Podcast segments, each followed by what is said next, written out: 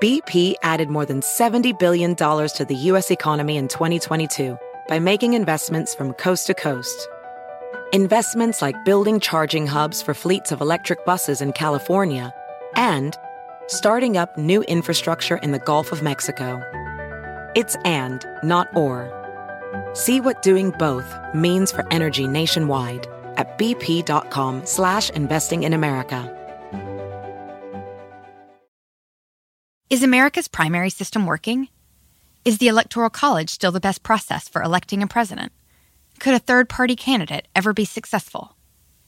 In a new season of You Might Be Right, former Tennessee governors Bill Haslam and Phil Bredesen gather the country's top experts to explore these issues and more as we approach the 2024 presidential election. Listen to You Might Be Right, a new podcast from the Baker School at the University of Tennessee, available now wherever you get your podcasts.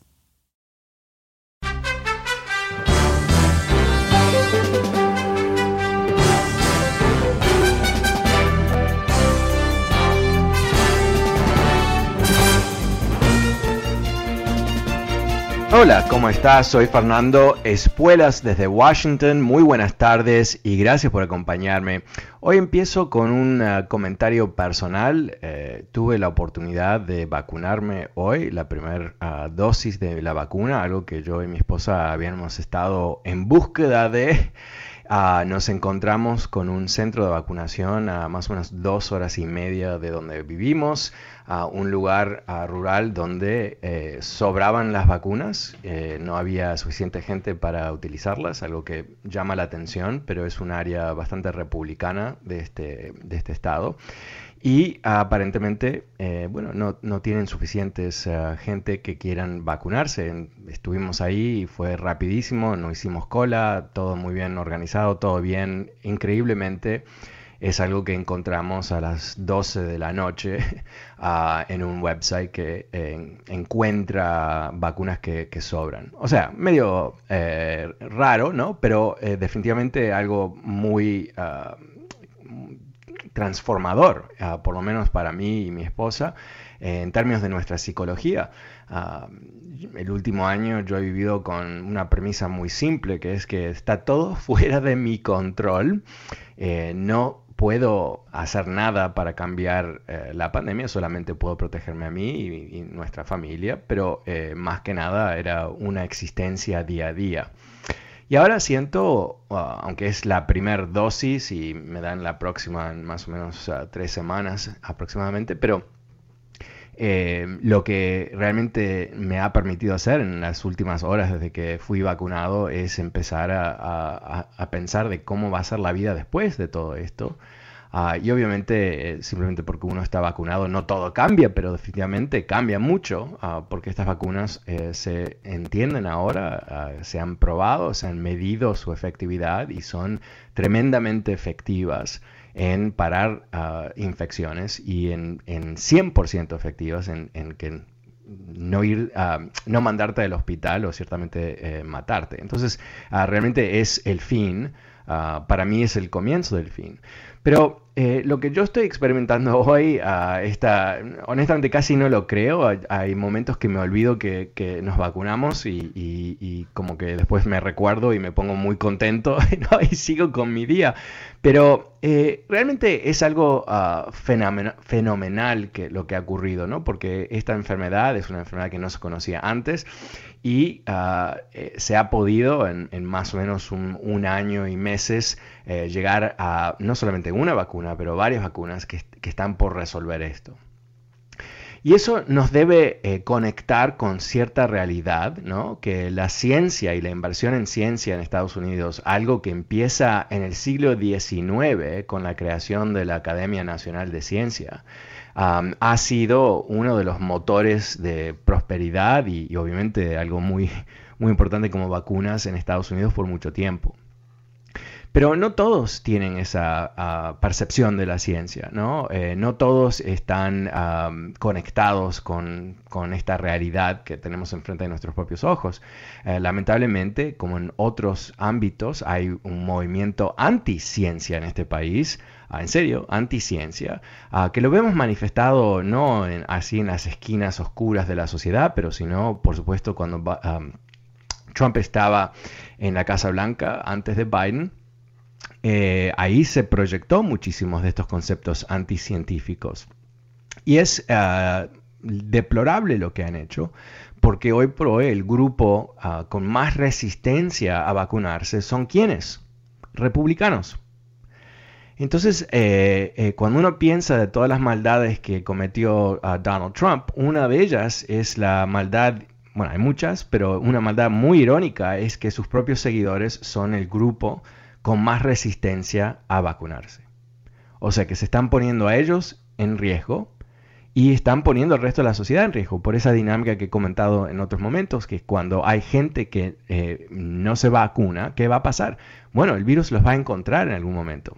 Eh, ojalá no, no, se enferman, pero los va a encontrar, ah, porque así es como funciona el virus y se puede replicar y en esa replicación, en esa persona, eh, termina una mutación y esa es la mutación que puede quizás quitarle efectividad a las vacunas que el resto de la gente está tomando. O sea, no es simplemente una acción de un necio, es ah, una acción antisocial, ¿no? Es una acción que eh, atenta contra el progreso de una sociedad. Eh, por muchos años, en, muchos países, ciertamente en este país, pero casi todos los países ah, relativamente avanzados, existe la premisa que eh, el gobierno tiene una responsabilidad sobre salud pública, efectivamente porque para salvar la sociedad, salvar la gente en la sociedad, hay que tomar medidas en conjunto en muchos casos, como es el caso de un virus. Entonces, eh, tener un segmento de la población que se resiste a participar en lo que es nada político, porque no tiene nada de político una vacuna, eh, pero eh, es algo que obviamente se convirtió en, un elemento más en esta campaña anticientífica. Y, no es solamente aquí, hay líderes populistas en otros países, iguales que Trump, no iguales, pero de semejante, de la misma talla, que han sido anticientíficos. Eso lo estamos viendo en Brasil, donde el presidente Bolsonaro eh, ha, presidido sobre, la, la, segunda fuente de muertes más grande del mundo. Eh, suena medio raro decir fuente, pero así es. Eh, más de 300.000 brasileños han muerto en la pandemia. Ah, realmente es un número impresionante. la población de Brasil es menor que Estados Unidos. Eh, él se, ha criticado enormemente por desafiar la ciencia, por no, usar una mascarilla, por decirle a la, gente, que es solamente un flu. No sé si esto te suena semejante a lo que decía Trump.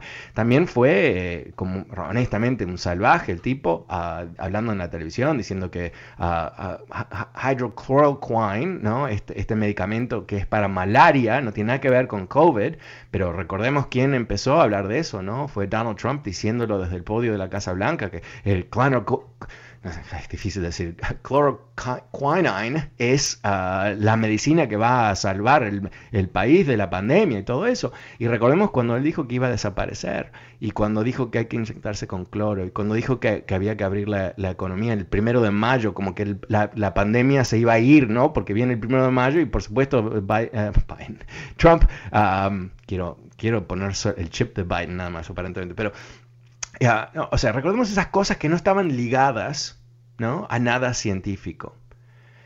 ¿Y qué es lo que tenemos? Bueno, tenemos una excedencia de, muertos eh, más grande en todo el mundo, algo que eh, realmente es ah, trágico. pero no, hay, tantas tragedias alrededor de, este concepto anticiencia, ¿no? Porque eh, lo que es es decidir como una persona ah, ignorar los últimos 500 años de desarrollo humano, ¿no? Porque de eso se trata. Es, como decir, yo voy a ignorar ah, que la humanidad en su conjunto, a través de muchas culturas, obviamente millones de personas, han establecido ciertas normas del mundo natural, ¿no? de la existencia humana sobre este mundo, que nos permite ¿qué? tomar una aspirina cuando nos duele la cabeza, ah, que nos permite que nos cambien el corazón cuando no funciona, que nos cambien las caderas, que nos den pastillitas para bajar la presión, que nos den la posibilidad de, curarnos del cáncer. Eso no es magia, no son los magos, eh, no son los eh, príncipes de una, tierra lejana con poderes que no podemos entender. No, ese es el fruto obvio de la ciencia. Y como he comentado muchas veces en este programa, todo doctor es un biólogo, ¿no? o sea, entonces, ¿y cómo se entiende la biología? Hoy cuando estaba atravesando las dos horas para llegar al centro de vacunación en un lugar ah, rural, eh, hay un enorme cartel en contra de evolución. En, contra de evolución. Evolución es, es el concepto científico que describe cómo eh, eh, la vida sobre la Tierra se desarrolló. No sobre cómo empieza la vida, cómo se desarrolló. ¿Okay? Entonces, la ironía de yo poder encontrar una vacuna en un lugar muy republicano en donde alguien ha gastado dinero para hablar en contra de un concepto científico que es literalmente la base de la biología. O sea, que si esa persona, más allá de su no querer vacunarse, termina en un hospital, va a ser evolución que lo va a tratar, básicamente porque la biología moderna y, la, ciencia de, ser doctor y las, medicinas que te dan y todo el resto están basados en esos conceptos.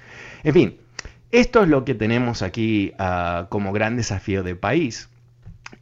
Y lo podemos pensar no solamente puntualmente en lo que tiene que ver con la pandemia, pero sino también en lo que tiene que ver con eh, cómo avanzamos como sociedad. Eh, cómo logramos que eh, tengamos un, un, concepto de sociedad moderna que nos pueda dar ah, la posibilidad de avanzar sobre los desafíos que tenemos. E, es, muy interesante todo esto y yo creo que ah, quizás también confieso ¿no? que estoy en una especie de delirio porque no pensé que iba a poder vacunarme por semanas y semanas más y, las, la, rareza de encontrar estas vacunas y todo el resto, eh, es como que me, dio, y, manejar básicamente cinco horas hoy, em, eh, me dio la posibilidad de pensar sobre estos temas y compartirlos contigo. Bueno, ¿cómo lo ves tú? El número es 844-410-1020, 844-410-1020.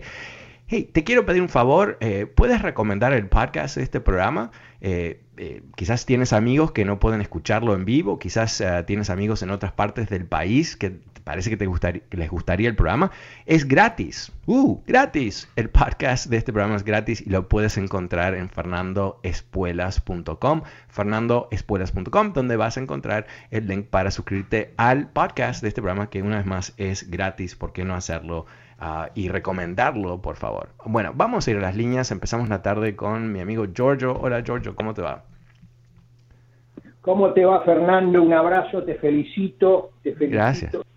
Este, yo te quiero decir, es importante que te comentara que ya me di la segunda vacuna el día 26 ah. de marzo, un mes después que me habían dado la primera. Eh, todo bien, a veces una, una, molestia un poquitito en el brazo que como que como te la dan rápido a veces hay que esperar una, una semanita que se distribuya, pero no me cambió nada, todavía me estoy contento, todavía puedo hacer las cosas, funciono bien eh, con mi novia, así que no hay que asustarse, hay que hacerlo y además quería comentar de que tengo unos amigos que son del otro del otro lado del charco, ¿no es cierto? Yo les digo del otro lado del charco a los republicanos. ¿A uruguayos? No, no, eh, yo soy amante del Uruguay. Yo iba a Uruguay y, tenía un departamento arriba de la casa de los sándwiches, el Chacarero se llamaba, en San Martín, frente de la Plaza Matriz. Adoro oh, Adoro, Buenos Aires y adoro este, Uruguay. Y los uruguayos son muy chéveres. A mí me decían botija, me acuerdo, cuando yo era chiquito. ¿Te acordás de eso? Claro, claro, claro. Y, y, el, y, el, y, el, y el hot dog se llamaba Frankfurter. Sí. Eh, escuchame, eh, eh, Uruguay. Un país de raros. Son todos raros los uruguayos, honestamente. Los que, por lo menos lo que. Bueno, yo y mi no, Yo no digo raro, yo, diría son especiales. Yo te digo, yo te digo, y no, y no te estoy, y no te, no te doro la píldora porque cuando yo vos sabés que soy muy sincero y si algo no me gusta se lo canto a la gente. No me gusta mm. hacer este, dorar la píldora a nadie. Te digo de que es increíble que estos tipos, si un tipo que vive en Brentwood, que es una casa de 10.000 pies cuadrados, imagínate, es un tipo mm. inteligente, ese dice, me dijo el otro día, no, porque te van a cambiar el ADN. Entonces, resulta que el mismo, el mismo día, pero mirá, mirá que, que Dios es justo, el mismo día que iba a ir el 26, hubo un médico fantástico colombiano que explicó ahí todo el, el metier de, la vacuna y de que las preguntas y, y Rafa le hizo, le hizo una no Gustavo le hizo una pregunta de que tengo esta pregunta y justo yo me salvé yo estaba esperando viste Pero, que, dicen que no van a cambiar el ADN y el y el doctor pero catedráticamente explicó que era por los ribosomas y que no había ningún tipo y que no nos inyectaban el virus. Bueno, la explicación fue tan, táctica que yo no, no, aguantaba llegar a las cinco y media a mi apoyo. Después llegué tarde, pero me atendieron bien y todo. Este, porque así, así son las cosas. Pero te digo de que me, me da mucha pena que gente inteligente y buena que yo conozco eh, sigan con la pelotudez de estos, de estos tipos. Yo creo que el, el peor mal, el peor mal de, que tuvo, tuvo este país fue el señor presidente que estuvo antes, no lo nombremos porque hay, que agarrarse allá abajo cuando uno lo nombra, por si acaso, para que no se dé cáncer, ¿viste? No, hay que tirar sal para atrás y, y, uh, pedirle orinar en la pared y todo. Este,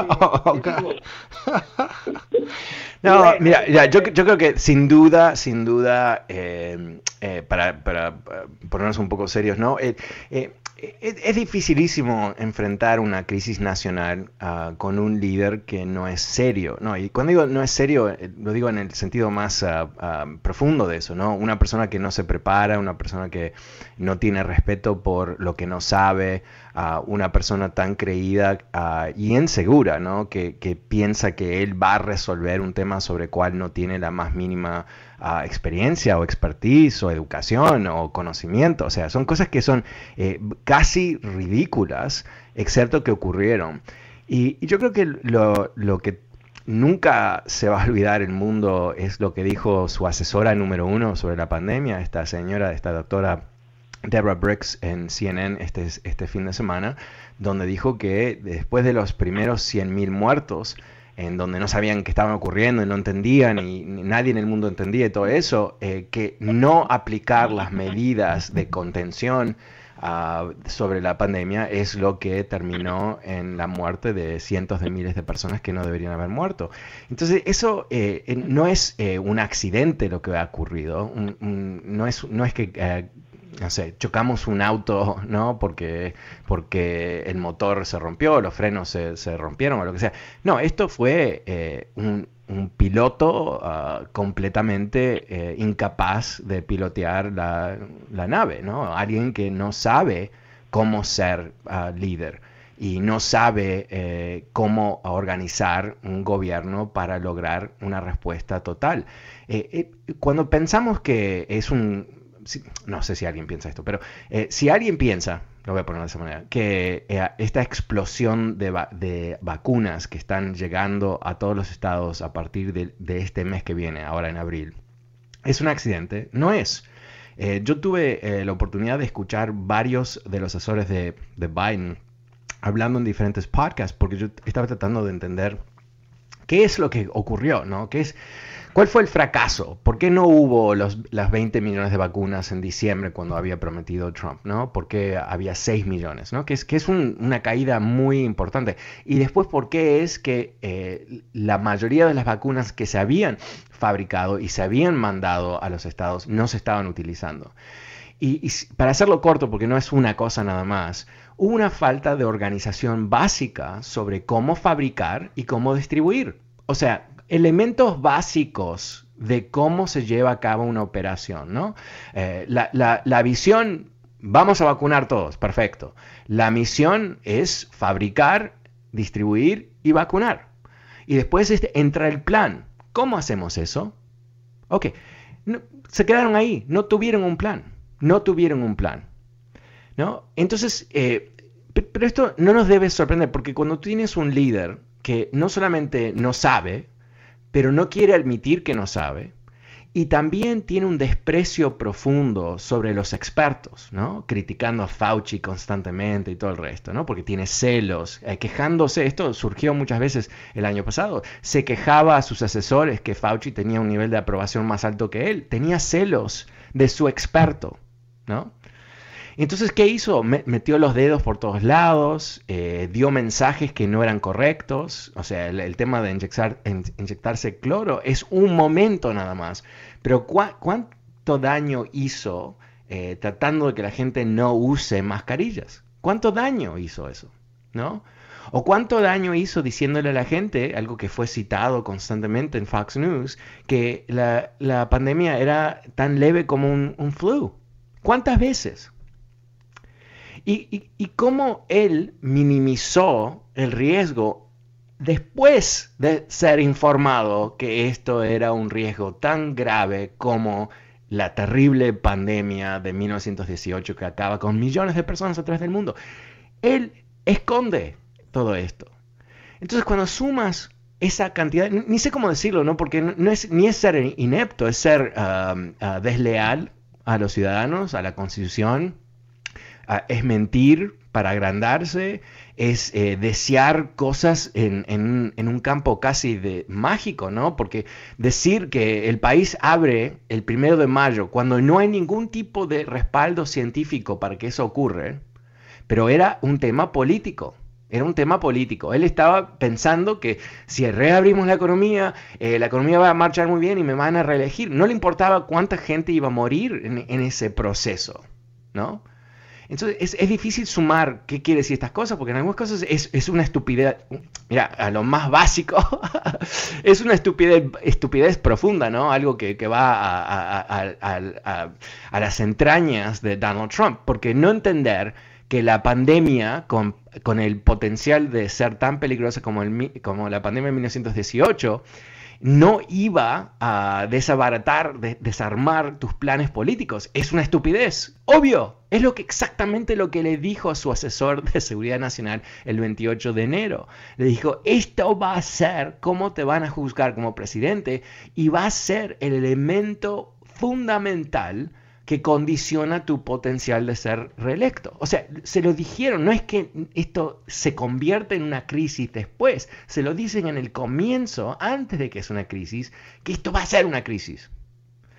Entonces, eh, eh, eso a mí, eh, cuando lo sumas a todo el resto, ¿no? que, un partido republicano que, no tiene grandes pesos intelectuales, los expertos que se, fugaron, el, proceso del secretario de, salud, Azar, ¿no? el, latino en el gabinete, tratando de presionar al director de la CDC que mienta sobre el número de muertos para que la gente no se ponga nerviosa, para, para básicamente que que actúe como que no está ocurriendo nada, que no está ocurriendo nada. ¿Y eso qué es lo que generó? Gente que no se cuidó. Obvio, ¿no? Obvio, obvio. Porque si tú eres una de esas personas, y estamos, lo estamos viendo, no, no, estoy diciendo esto en forma despectiva, eh, hoy por hoy eh, en, eh, tu posibilidad de morirte es el doble. Esto lo dijo el Washington Post hoy, un cálculo que se reportó. Tu posibilidad de morirte del COVID es el doble en estados gobernados por republicanos. El doble. El doble. ¿Y por qué?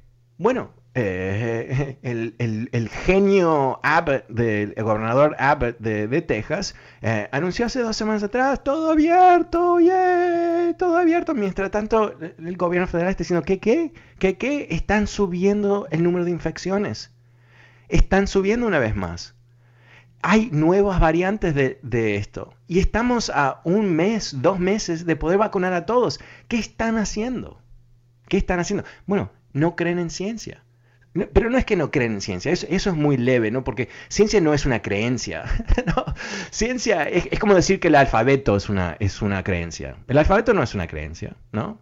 Eh, es, algo que nos ayuda a hablar, ¿no? Es un mecanismo para hablar. ¿Qué es la ciencia? Es como un vocabulario para entender qué, no para hablar, pero para entender el mundo, para entender el mundo natural.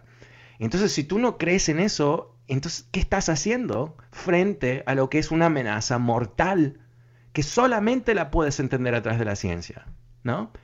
No hay otra manera de entender la pandemia. ¿no? Eh, o sea, eh, Trump lo intentó, ¿verdad? Eh, es un invento de los demócratas, es un invento de la prensa, es un ataque de los chinos, es una exageración, va a desaparecer como magia, etcétera, etcétera, etcétera, etcétera, etcétera, ¿no? Entonces, eso es para este país un tremendo riesgo. Y, para remachar todo esto, ah, último puntito, es que los rusos están detrás de crear muchas de estas mentiras alrededor del COVID. Bueno, vamos a ir una pequeñísima pausa. Soy Fernando Espuelas desde Washington, pero ya vuelvo, no te vayas, mucho más adelante. Across America, BP supports more than 275,000 jobs to keep energy flowing. Jobs like updating turbines at one of our Indiana wind farms and producing more oil and gas with fewer operational emissions in the Gulf of Mexico. It's and, not or. See what doing both means for energy nationwide at bp.com slash investing in America. Can you remember a time when you thought someone you disagreed with might actually be right? In the new podcast, You Might Be Right, former Tennessee governors Bill Haslam and Phil Bredesen pose that question to guests like Paul Ryan, Al Gore, and Judy Woodruff. Come for the stories, stay for the substance and expert insights into some of the most challenging issues facing the country, including affordable housing, crime, and education. Listen to You Might Be Right, a new podcast from the Baker School at the University of Tennessee, available wherever you get your podcasts.